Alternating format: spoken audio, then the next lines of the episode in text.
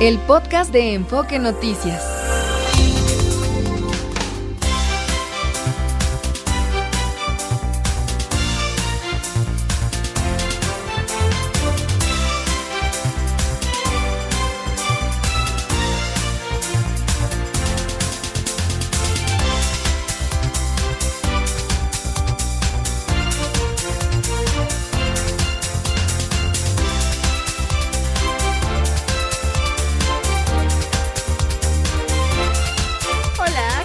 ¿Cómo estás? Qué gusto de saludarte de nueva cuenta en este eh, tu enfoque noticias de la tarde. Son las 6 de la tarde en punto, este lunes 19 de febrero del 2024. Tu diario vespertino hablado con foco en la economía, las finanzas, la política y los negocios de México y en el mundo te da la más cordial bienvenida. Aparte de que es un día, pues, em, interesante porque es un día de, de em, pues de revisión de los efectos que han tenido, que tuvieron este fin de semana, diversos acontecimientos, entre ellos la marcha por la democracia que llenó el Zócalo de una manera espectacular y los alrededores, pero también varias plazas centrales del interior de la República, incluyendo la Macroplaza. Creo que me llamaba mucho la atención las imágenes eh, de arriba. Creo que al final todo es politización, pero este, estas expresiones se dan cuenta que nuestro país es un es un país donde cabe la democracia, creo, ¿no? O sea, en todas sus expresiones. Y que tenemos la capacidad y la posibilidad de salir a demostrarnos cuántos países es todo lo contrario. Hay gente que le da por ah, compararnos con épocas anteriores y no, creo que sí vivimos en un país donde la libre manifestación está a la mano. Hoy lo decía el senador eh, eh, Ricardo Monreal en la mañana, en un evento que se realizó desde muy temprano aquí en el Centro eh, de Convenciones de Santa Fe, del cual te platicaré más adelante. Soy Alicia Salgado. Muy, pero muy buenas tardes.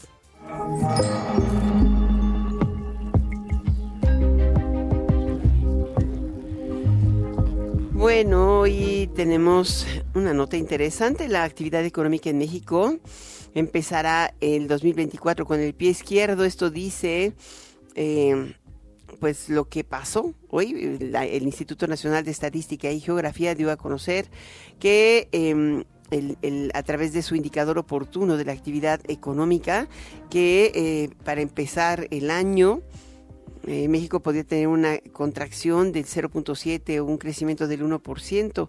Esto lo estás mostrando así porque en, el mes que, están eh, dando a conocer el primer reporte luego de tres contracciones consecutivas es que tuvimos una estimación puntual de crecimiento del 0.1%. Este pues es un tema que van a comparar o van a, tener muy en cuenta prácticamente todos los analistas y economistas es eh, la actividad económica ha continuado con un ligero enfriamiento permanente.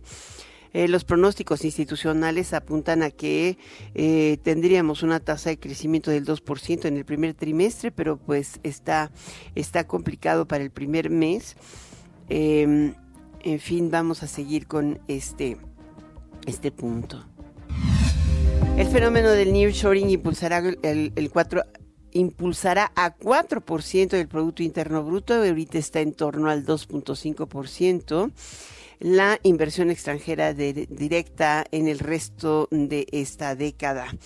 Pero esto lo dijo en la mañana el presidente del Consejo Coordinador Empresarial, eh, eh, Francisco Cervantes, y demandó una agenda que resuelva los problemas de seguridad y violencia infraestructura en puntos de acceso al país, en pocas palabras, logística clara y eficiente, agua y energía limpia, simplificación regulatoria, apoyo a pymes y promoción de la inversión. En materia de agua, hoy en este foro de Nearshoring dijeron por qué no se ha invertido en agua. Este es el gran desafío, es como el de la energía. Cuando nos alcanza la realidad es cuando nos damos cuenta de la, del problema de inversión estructural que tiene nuestro país. Francisco Cervantes señaló que esta, esta etapa de nearshoring es una oportunidad histórica para el desarrollo del país, pero acotó que se debe ser transversal e incluir al sur sureste. Escuchemos. Y ahorita las pymes es la gran oportunidad para las pymes que ahí estamos muy enfocados en el tema del encadenamiento productivo. Las pymes tienen esa gran oportunidad, las pymes mexicanas. Tenemos que trabajar, pero además vienen otros eventos en los estados también. No solo, todos siempre nos enfocamos al tema central, a, este, a la parte metropolitana eh, del Estado de México, este, Ciudad de México, tenemos que también llegar a, este, a, otros estados y como lo mencioné, a la parte sur-sureste, que no nos olvidemos de ella. Nuestra oportunidad debe de ser transversal totalmente. Es una oportunidad transversal, dice, dice él, ¿no? O sea, en fin, eh, también durante este evento em, eh, estuvo tempranito la inauguración de se llama la Cumbre Nearshoring México, organizada por el CCE y la CATEM. El subsecretario de Comercio Exterior, Alejandro Encinas, subrayó que México ha dejado de ser dependiente de Estados Unidos y que en realidad se ha vuelto una relación interdependiente, nuestra relación comercial, porque em, no solamente ascendió a 798 mil millones de dólares el año pasado, sino que se están comercializando entre México, Estados Unidos y Canadá 1.500 millones de dólares por minuto. Es altísima esta cantidad. Y se, él dijo, nunca había eh, habido tanto comercio, tanta inversión y tanto encadenamiento productivo en la región y este es apenas el comienzo. Comentó que mm, se han registrado anuncios públicos de inversión por más de 110 mil millones de dólares em, a desplegarse en los próximos años. Es una cantidad extraordinaria, aunque dijo, no siempre hay que confiar porque muchas veces puede ser mayor, ya que algunas empresas no anuncian cuánto invierten, sobre todo de, en reinversión de utilidades, que también hay que considerarla.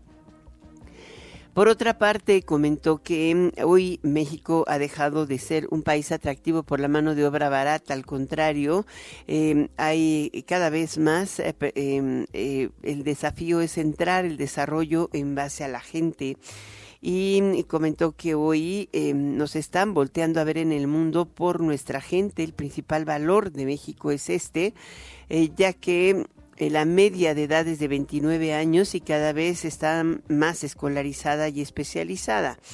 Él comentó que en educación media y superior, año con año, se, titulan o, salen de este sistema 900 mil personas, de las cuales 348 mil son egresados de las disciplinas de ciencias, tecnologías, ingeniería y matemáticas. Mira, te lo comento porque hace, no sé, eh, una semana, ¿no? Presentamos justamente, pues, estas 20 ideas por México del Consejo no, de, Empresas Globales, de, de Empresas Globales es la asociación, y mm, subrayaban esto, la falta de talento. Hay una deficiencia de talento capacitado. ¿Por qué? Porque pues eh, es muy baja la escolaridad en preparatoria y es muy baja la terminación en, carreras STEAM, pero en general para la titulación se titula menos del 29% de las personas que estudian en educación, alguna licenciatura, vamos, en educación superior. Así es de que ese es un tema creo que central. Y el otro tema es que hoy em, decía también Marat Bolaños, el secretario de Trabajo en este evento, que eh, México ha dejado de ser un paraíso de la tierra de nadie porque estamos haciendo un trabajo importante en aumentar la capacidad y la seguridad social de los trabajadores.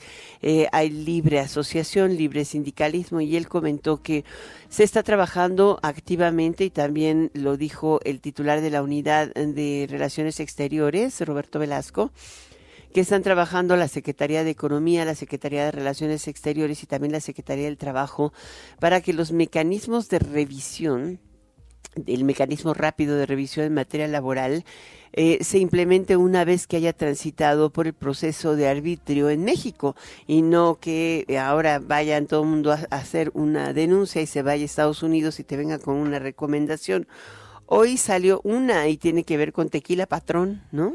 Que no les permite libre asociación a los trabajadores. Es el primer caso, sería el primer caso de una empresa de carácter agropecuario. Recordemos que esta la compró una empresa internacional o tiene inversión internacional, así es de que este es uno, uno de los temas. Con ello creo que te he resumido a grandes rasgos esta información, aunque faltó otra. También estuvo a mediodía Carlos Slim en este, en este foro y en él eh, pues comentó cosas interesantes. Dijo, con nearshoring, México no será maquilador, sino socio. Y sí tiene una visión similar, eh, digo, dijo, em, hoy por hoy eh, eh, México es un socio comercial, la inversión podría incrementarse y llegar a 28-29% del Producto Interno Bruto. Digo, Paco Cervantes decía 4% por año, pero hoy el, el IME está diciendo casi 30% del Producto Interno Bruto, altísima. Hay demasiado, hay, hay optimismo, pero también hay escepticismo, porque dicen, está, está aquí, pero nos falta retenerla, nos falta desarrollarla, nos falta llevar prosperidad a la gente.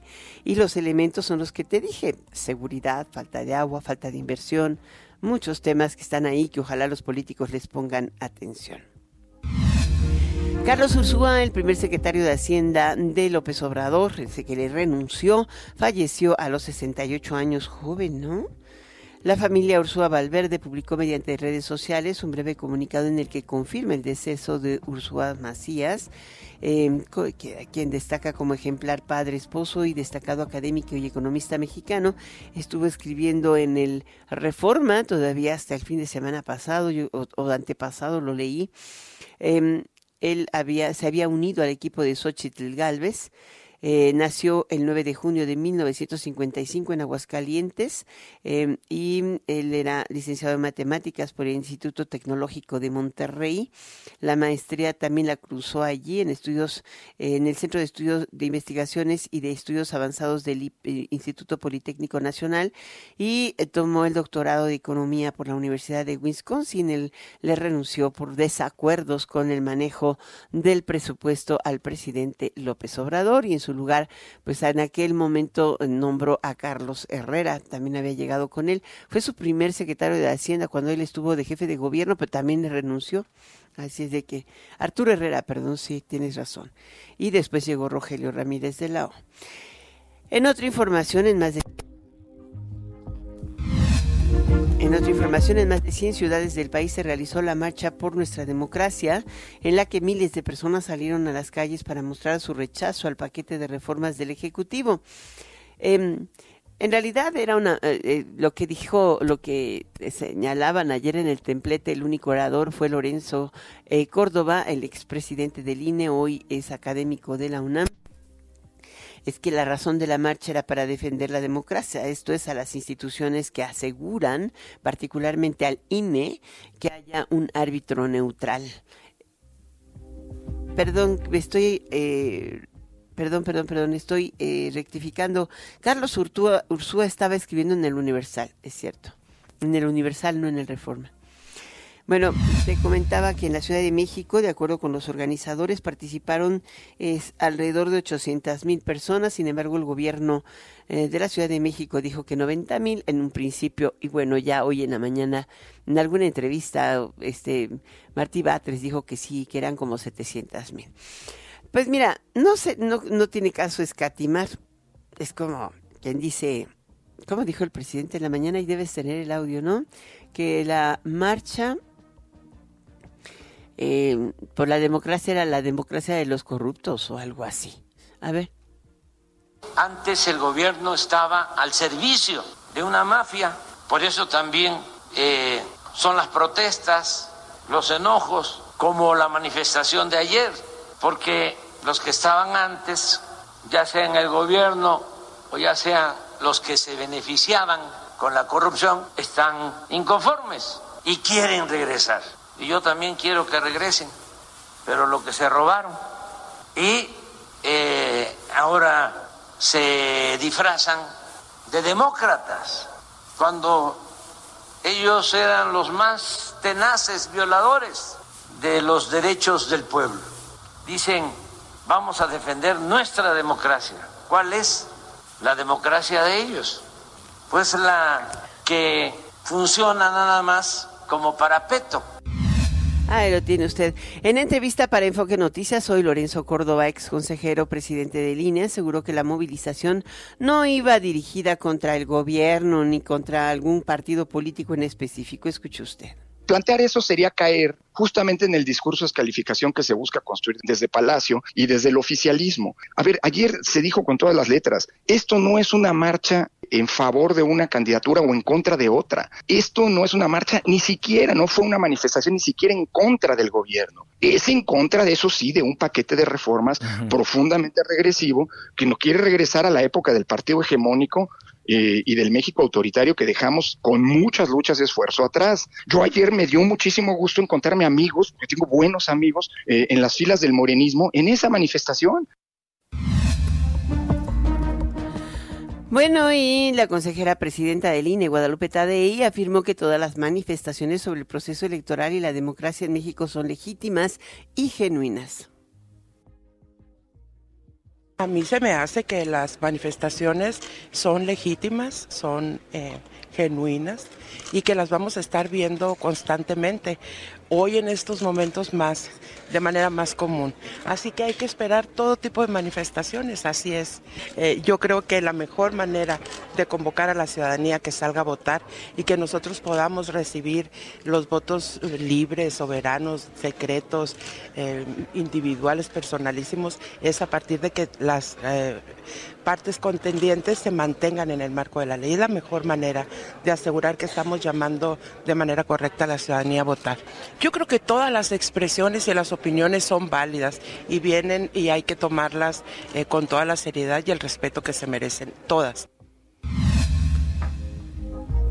Me parece que es una, una posición bastante neutral. Todas las manifestaciones son válidas, pero no solamente eso, muestran lo que la gente quiere.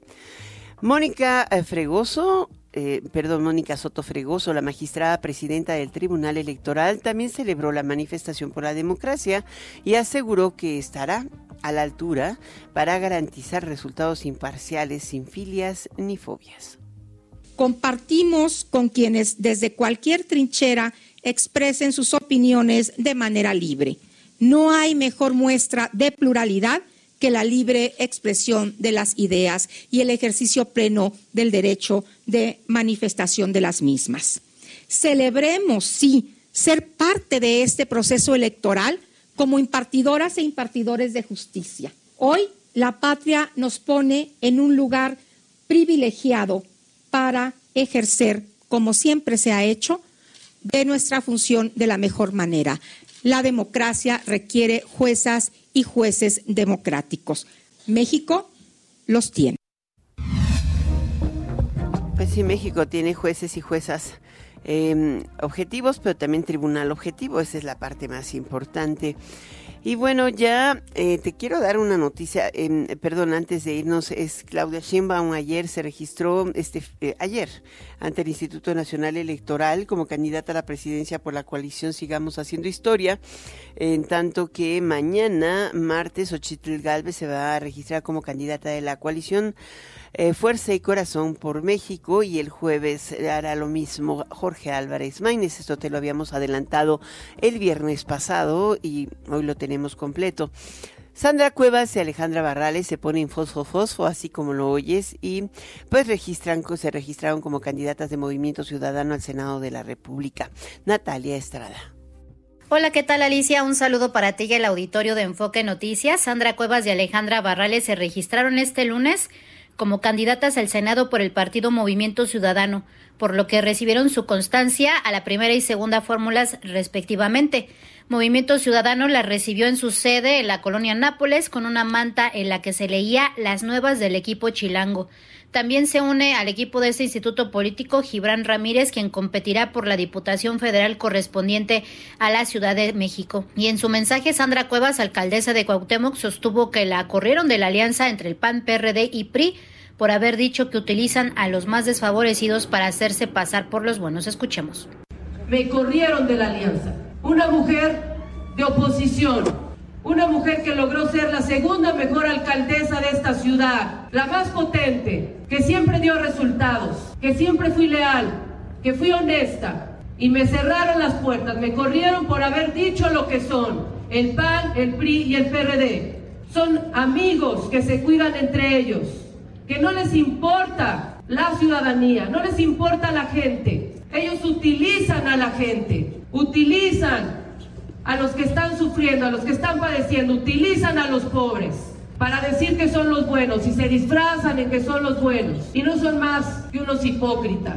Sin decir nombres, señaló que su llegada al Senado le daría la oportunidad de confrontarse con aquel que no le dio nunca seguridad a la Cuauhtémoc y se vinculó con el crimen organizado y de estar frente con la mujer que sin justificación alguna quiso llevarla a la cárcel. Por otro lado, la experredista Alejandra Barrales sostuvo que su llegada a Movimiento Ciudadano es para ganar y comenzar a trabajar, pues en la Ciudad de México no para la violencia contra las mujeres, el metro sigue colapsado y los ciudadanos se están quedando sin agua. Escuchemos. Yo no podía regresar y no me veía en otro lado de manera congruente.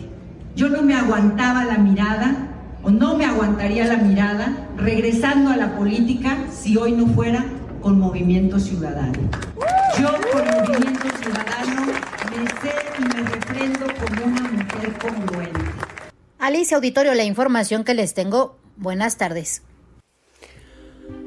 Muchísimas gracias Natalia Estrada y luego finalmente eh, el INE aprobó una sanción al productor y actor Eduardo Verástegui por recibir de manera ilegal dólares desde el extranjero del orden de 7 millones de pesos. Vámonos a una pequeña pausa, regreso enseguida.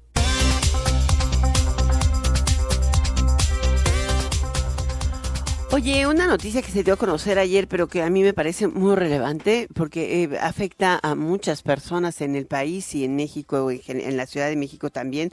El Instituto del Fondo Nacional eh, de Vivienda para los Trabajadores, el Infonavit, ayer anunció que aumentará el monto máximo de financiamiento en todas sus líneas. Eso es importante. Esto en, respuesta al incremento en el precio de la vivienda derivado de la inflación, pues ha subido bastante los inmuebles. Hoy el crédito Infonavit eh, tradicional eh, de 2.595.000 pesos pasa a 2.716.000 pesos. Eh, unamos créditos, o sea, si dos personas juntan su crédito, sería de, de 4.889.000. El mejor habito, o sea, para reparar vivienda pasa a 39.606. El mejor habito renueva a 156.445. Eh, tenés el mejor así, equipa tu casa, construyo yo, toda la gama de créditos del Infonavit. Lo puedes consultar en su página, ahí están todos, a ver cuál te, te puede corresponder, pero sí es importante. Inclusive también, eh, aquí me estaban diciendo que segundo crédito no aparece. Eh, es crédito terreno, construyo yo construcción en línea, pago de pasivos y pago de pasivos sin garantía y con garantía hipotecaria. Pues no, ahorita lo preguntamos, ¿te parece? Le preguntamos a Gus que nos diga por qué no aparece el segundo crédito. No debe aparecer también como si lo quieres prepagar, pues ahí está, con garantía o sin garantía. ya tenemos en la línea Francisco Cervantes, presidente del Consejo Coordinador Empresarial. ¿Qué tal, Paco? ¿Cómo estás? Alicia, muy buenas tardes, gusto saludarte. Creo que te saqué otra vez del foro del Nearshoring. Sí, estoy por entrar a un panel, pero siempre encantado, Alicia, saludarte a ti al auditorio. ¿eh? Eh, pues empecemos con lo de la mañana, porque eh, decías que hay elementos con los cuales se debe afianzar efectivamente este potencial de atracción de inversiones que tiene México. Las cifras que daban a conocer son extraordinarias, 36 mil millones de dólares, pero decía Alejandro Encinas, el subsecretario, que podría ser de 110 mil millones de dólares el registro. Y el mismo eh, don Carlos Slim comentaba que puede alcanzarse entre el 20 y el, entre el 28 y el 29% del PIB en, en, atracción de inversión. Pero ¿De qué depende, Paco? Bueno, de que tenemos varias varias cualidades México. Una de ellas es pues el la competitividad este, laboral, la otra el precio de gas natural, la otra pues que tenemos 3.600 kilómetros de frontera con el país este, de primer consumo en el mundo, son muchas cosas las que tenemos y además que gracias al Tratado de Libre Comercio, pues tenemos varios sectores que son grandes jugadores en el top ten, el automotriz, aeronáutico, minería, o sea, tenemos muchos, muchos otros sectores, la parte de agroindustria, somos el séptimo país en, exportaciones en el mundo, México ya se coloca también como el séptimo país manufacturero del mundo. también somos el número siete, o sea, el triple siete en captación de turismo. Hay muchas ventajas que tiene, tiene México, pero lo principal es que con estos sectores que te estoy mencionando, pues se acercan después de la lamentable suceso de la pandemia, que se irrumpieron las cadenas de suministro por, por diferentes partes, porque pues México también hay que reconocer que también somos un, un país este importador o más bien exportador de importaciones que no que tenemos una dependencia un contenido nacional muy bajo pues ahora se se pues le estamos dando la vuelta de manera orgánica incrementando el contenido nacional gracias a la relocalización o nearshoring que le llamamos de empresas acercándose a sus empresas tractoras para estar más cerca de, las empresas de alto suministro. Ahora, hay temas también que hay que mejorar, como decías tú en la mañana, seguridad, suministro. Eh, estos temas están a la orden del día. Ah, yo estaba en un foro empresarial, eh, hoy y la semana pasada estuve en un par y todos hablan de seguridad como uno de los temas clave y fundamentales, ¿no? Como que la, la estrategia no está funcionando y los extranjeros también lo tienen enfrente. Así es, fíjate que, que, somos un país de grandes oportunidades, de grandes retos también, grandes preocupaciones, pero también de ocupaciones. Y este el tema de la inseguridad, el tema de infraestructura, sobre todo en temas de agua en el norte del país. En fin, tenemos ahí grandes retos, tenemos que seguir apostando a la infraestructura, principalmente a la conectividad, en la parte de carreteras, puertos, aeropuertos, fibra óptica, a meterle más más este infraestructura también al tema de gas natural, principalmente al sur del país, que además ahí se produce, ahí es donde está la parte petrolera de, México y es donde tenemos que apostarle más a que haya gas natural, que la energía de más, más limpia, este, más barata, ¿no? Y que además estamos condicionados hoy por la manufactura este, mundial global a que tendremos que producir con energía limpia al menos en un 70% del contenido. Ahora, son, parte de los retos ¿no? que tenemos, pero que estamos también trabajando en ello. Ahora, hoy se mencionó también el tema del agua, ¿no? Es como que esta, esta sensación que tenemos, sobre todo en el Valle de México, que no nos había tocado, de cuando el destino nos alcance, eh, para el sector industrial está siendo crítico, porque también hay un incremento importante en la politización y en señalar culpables por la falta de inversión pública en infraestructura hidráulica. Y hoy, pues, así como que o se quieren o quieren voltear a decir es que se lo gastan haciendo alimentos o se lo gastan haciendo coches. Ese es el tema, ¿no? Así es. Pero mira, la, en la manufactura en su totalidad, este, ya hay estudios en, Nuevo León nos pasó, que es donde está la industria pesada y demostramos, ¿no? Que del consumo total del agua el 4.5% es de la de la industria, de la empresa, pero que además de ahí reciclamos gran parte, ¿no? La, la, gran parte es en, en el campo, sí, como el 60%, pero es en la parte de riego, por eso la insistencia de tecnificar, de tecnificar el campo y creo que ahí podemos tener una oportunidad de, ahorro importante, pero lo, lo, donde está lo preocupante es en la infraestructura que ya tiene muchos años, este, principalmente en los municipios, ¿no? Donde se, se tiene que trabajar mucho en, en, cambiar esas tuberías de que se está filtrando mucho del agua y que es agua que se filtra y no se ve. Pues no, no se ve ni tampoco se limpia, ¿no? También en los municipios, pero los municipios adolecen de presupuesto. O sea, no les llega, ¿no? Todo se lo queda a la federación.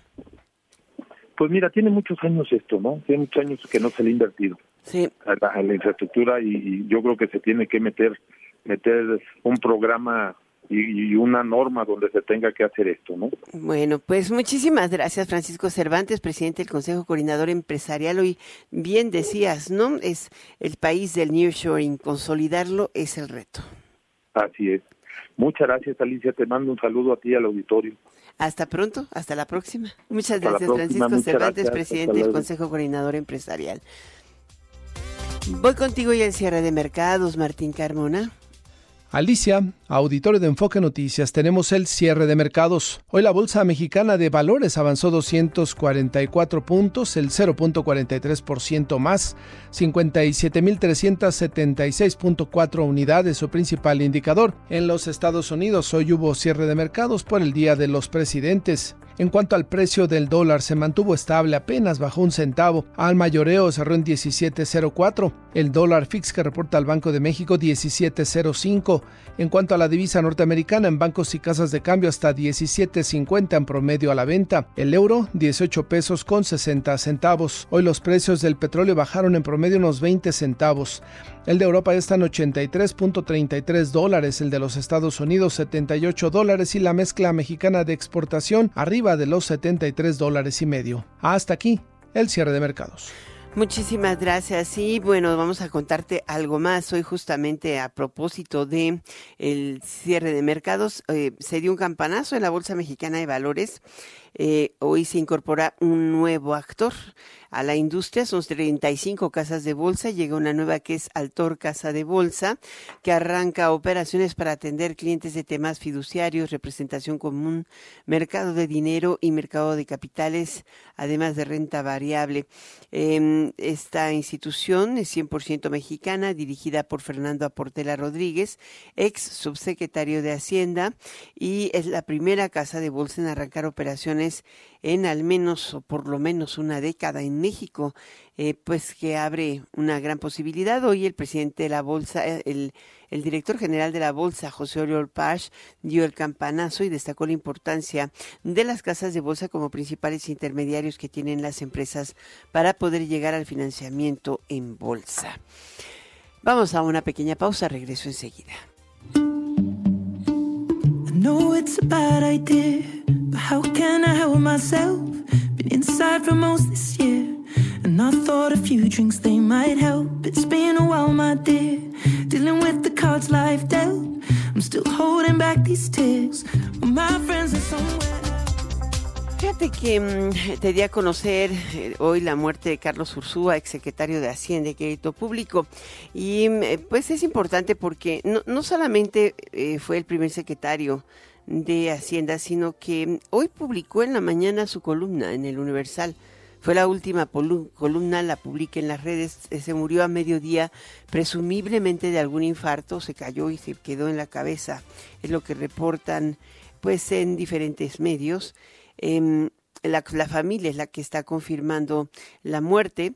Al parecer la, la señora que hace el aseo lo encontró eh, pues en a la orilla o a la, término de la escalera con un charco de sangre en la cabeza.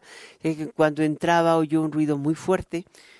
Eh, la familia dice que murió poco alrededor de las 3 de la tarde, ahí en la, en la zona de Magdalena Contreras, que es donde vivía, y bueno, em, elementos de emergencia y de seguridad eh, pues rodearon la casa, se enteraron de qué pasaba. Se había reportado como un hombre que había perdido la vida al interior del domicilio, pero evidentemente pues se trataba de él, de Carlos Ursúa, em, fue al parecer un infarto.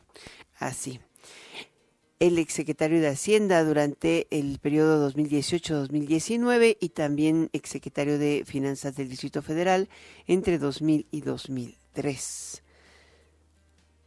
Bueno, al rato te cuento de qué escribió.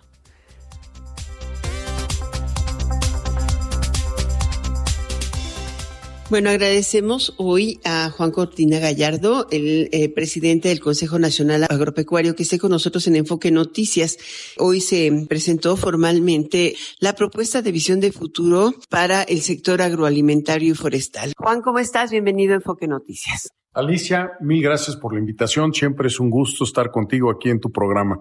Y hoy eh, justamente vamos a platicar de esto. ¿Cómo se les ocurrió hacer esta propuesta? Es impresionante, 150 propuestas. Alicia, este es un trabajo que lleva ya 18 meses en elaborándose, que se hizo a lo largo y ancho del país con todas las organizaciones del campo mexicano, precisamente para estar listos en estos tiempos en donde va a haber cambio de políticas por todo el tema electoral este año y que podamos presentar una visión de nuestro sector hacia adelante de las oportunidades y retos que tenemos y qué hay que hacer para que este sector siga brindando el beneficio que se le da a todas las familias en el campo mexicano y que siga siendo un sector en donde todos los mexicanos estemos orgullosos de él. La seguridad alimentaria, la mayor parte de los países se convierte en un tema de seguridad nacional.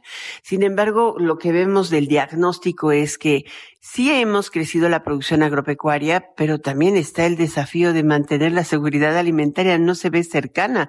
Es como si hubiéramos retrocedido. Alicia, hoy en día estamos en un mundo muy cambiado y esa fue una de las razones por las cuales también hicimos este trabajo.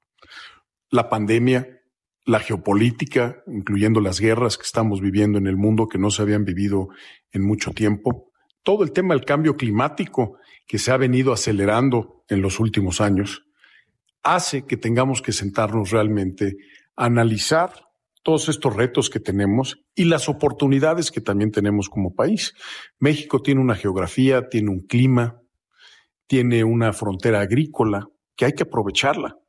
Y estamos en una zona del mundo en donde el valor por hectárea de los productos que produce México es más alto que, por ejemplo, los granos. Entonces, ¿cómo aprovechamos esta posición que tenemos envidiable?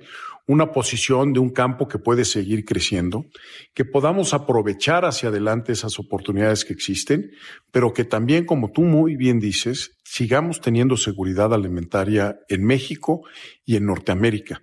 En este mundo tan cambiante, tenemos que asegurarnos que nuestras poblaciones van a tener de qué comer.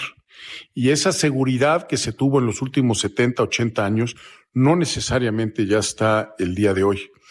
Perdón que te interrumpa. Hace unos días veíamos titulares de los periódicos hablando de la crisis del agua, pero también la importación de alimentos de, sobre todo de granos, donde éramos autosuficientes provenientes de Estados Unidos. Esto eh, marca eh, una tendencia, se puede revertir. Alicia, deja empiezo por el tema del agua. En México hay suficiente agua si la supiéramos utilizar de manera eficiente. En todos los países del mundo, si tú ves lo que se consume en el sector agroalimentario, va entre un 68 y un 75%. De los recursos hídricos disponibles. De un país. Y esos recursos hídricos se dedican a producir alimentos. No es que los agricultores agarren y tiren el agua, no. Gracias a eso tenemos leche, tenemos carne, tenemos frutas y verduras. Para eso se utiliza esa agua. Entonces, en ese sentido, yo creo que en México tenemos que revisar todas las áreas de oportunidad que tenemos por la falta de inversión de décadas en un sistema hídrico nacional, para que se hagan las inversiones que se requieren, para cambiarle la cultura a la gente y la capacitación que no nada más la gente en el campo necesita para ser más usar de, manera más eficiente el recurso y hacer las inversiones que se tienen que hacer en riego tecnificado y en otros que suceden en todo el mundo. El campo es parte de la solución, no es el problema. Y yo creo que hay que verlo como tal. Y México necesita hacia adelante un programa hídrico, no de uno o dos años. Se tiene que ver esto a 10, 15 años para que realmente resolvamos el asunto de fondo y no lo continuemos pateando como ha sucedido en el país los últimos 30 años, hasta que no llegamos a situaciones como la de Nuevo León el año pasado o lo que se dice va a pasar en la Ciudad de México en los próximos meses. Ahora, te interrumpo un poco con esto. Volvamos a la propuesta de visión de futuro. Tiene cinco ejes, ¿no? El primero es infraestructura. El segundo es seguridad. El tercero es condiciones laborales. ¿Por qué no los abordamos? Y sustentabilidad.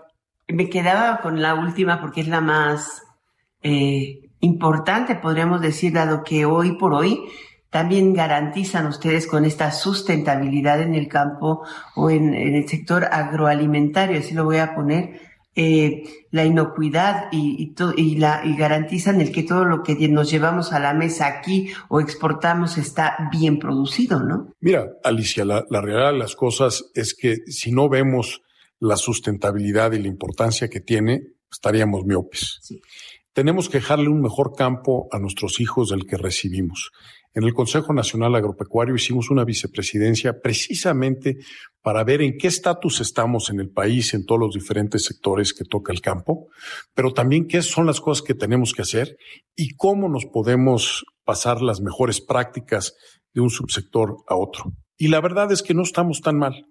Hay muchos temas que hay que mejorar, Lo que hay que hacer siempre en todo este tipo de cosas, se tienen que medir los diferentes temas, cosa que ya lo estamos haciendo, y estamos implementando un programa para todos los productores de este país, para que podamos llegar a un tema de sustentabilidad, como lo está pidiendo las Naciones Unidas y los acuerdos que México ha firmado con otros países.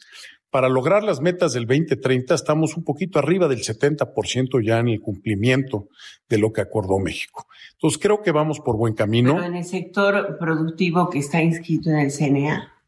Acuérdate que en el CNA están medianos, pequeños y grandes productores, Alicia.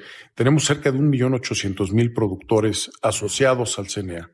Aquí están todos los organismos agrícolas del país y es precisamente a donde les tenemos que tener una responsabilidad de pasarles todas esas mejores prácticas, porque al final del día también esto incide en una mejor productividad.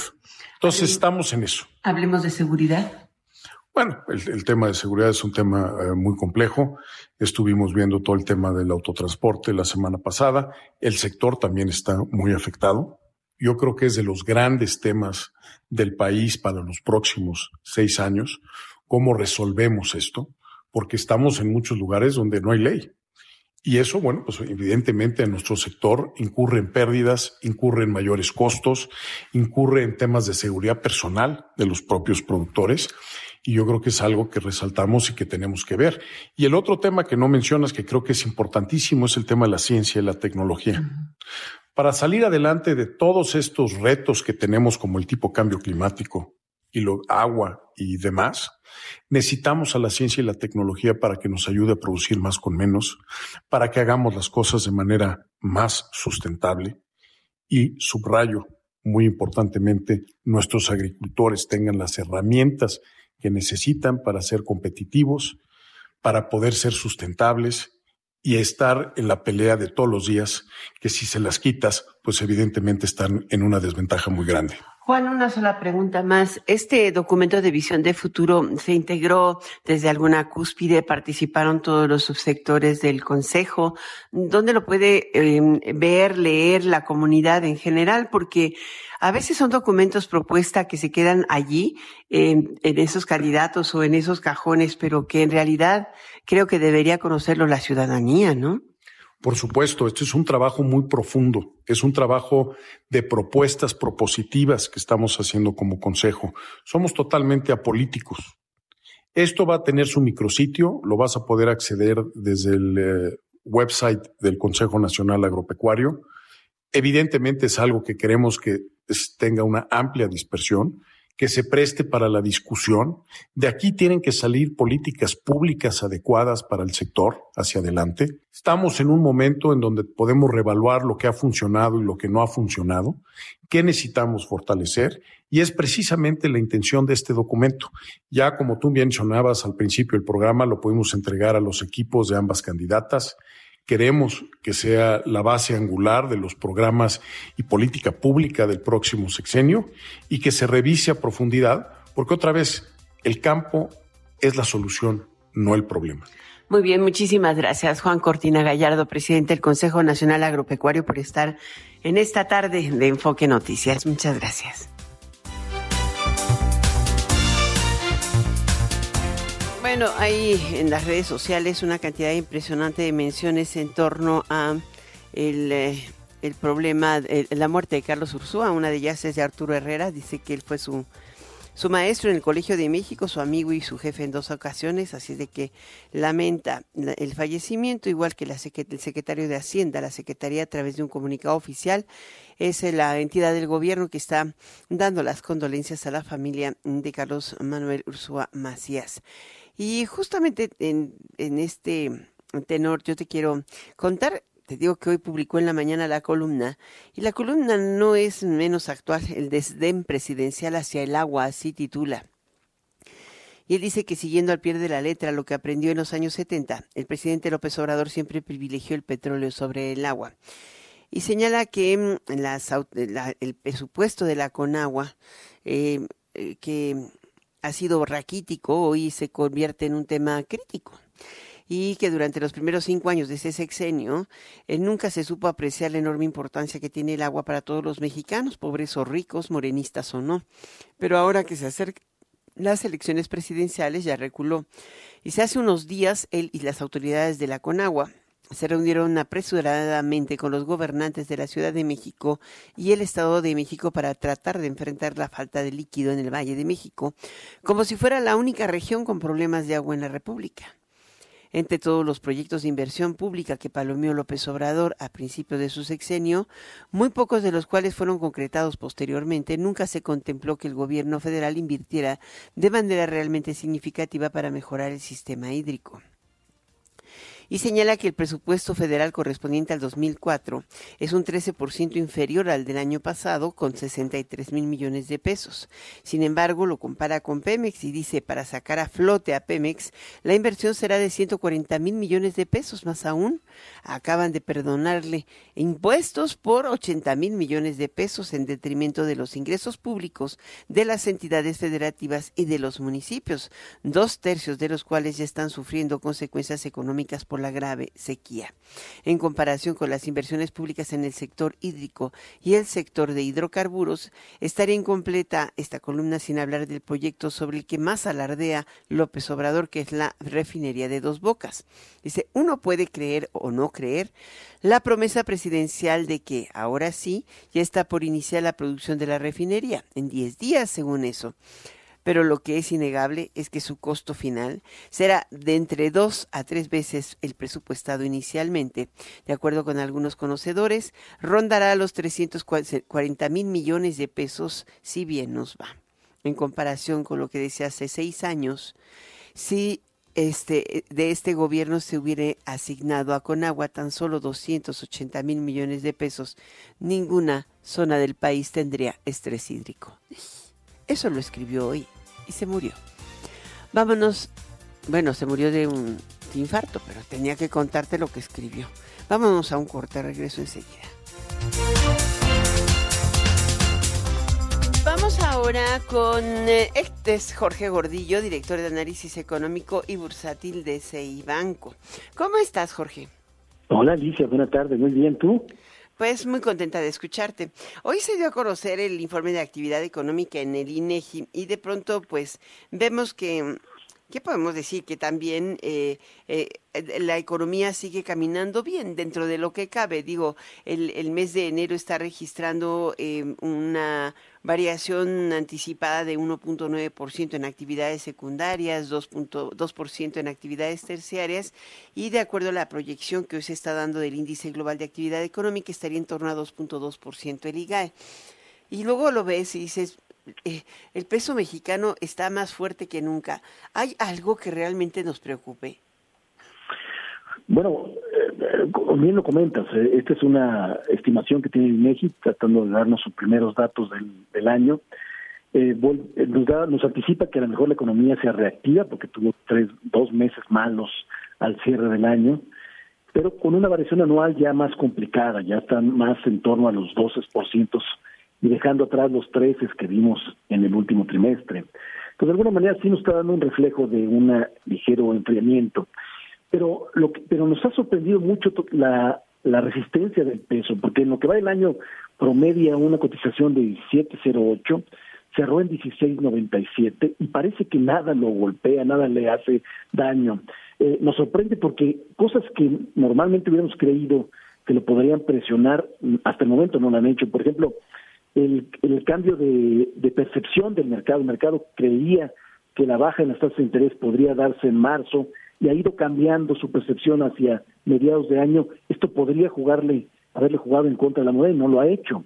Eh, el, el, discurso fuerte de los integrantes de la FED para tratar de decir que no van a bajar rápido sus tasas de interés tampoco ha golpeado a la moneda mexicana los datos de inflación menor, este, más malos a lo esperado en Estados Unidos, no le hicieron gran mella. Incluso los temas geopolíticos que lejos de mejorar se han ido empeorando, como la continuidad de hostilidades del Mar Rojo, el rechazo de Israel a planes de, de tregua con Hamas y el cumplimiento de dos años de guerra en Rusia y Ucrania no le han hecho nada a lo que creeríamos a lo mejor tendría un impacto negativo. Entonces, entender o, tratar de anticipar ¿Qué le puede pasar? ¿Qué puede golpear a la moneda mexicana? No está fácil de, analizar, pero sí creemos que este, hay dos condiciones que lo podrían, que le juegan en contra.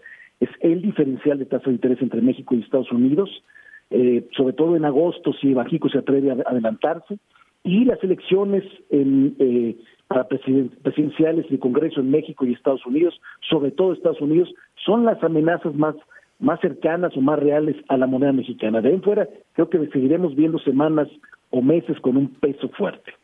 Muchísimas gracias, una opinión sólida, directa y concisa. Muchas gracias, Jorge Gordillo, director de análisis económico y bursátil de CEI Banco. No hay nada más que decir. Lo seguiremos viendo bien fuerte. Gracias. Gracias, Alicia. Hasta la próxima. Gracias, sí.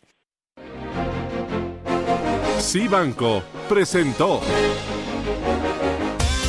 Bueno, gracias por tu atención. Te dejo en compañía de Daniel, Daniel Inurreta en Golden Hits por Stereo y Radio 1000. Esto es Enfoque Noticias. Muy buenas noches. Soy Alicia Salgado. El podcast de Enfoque Noticias.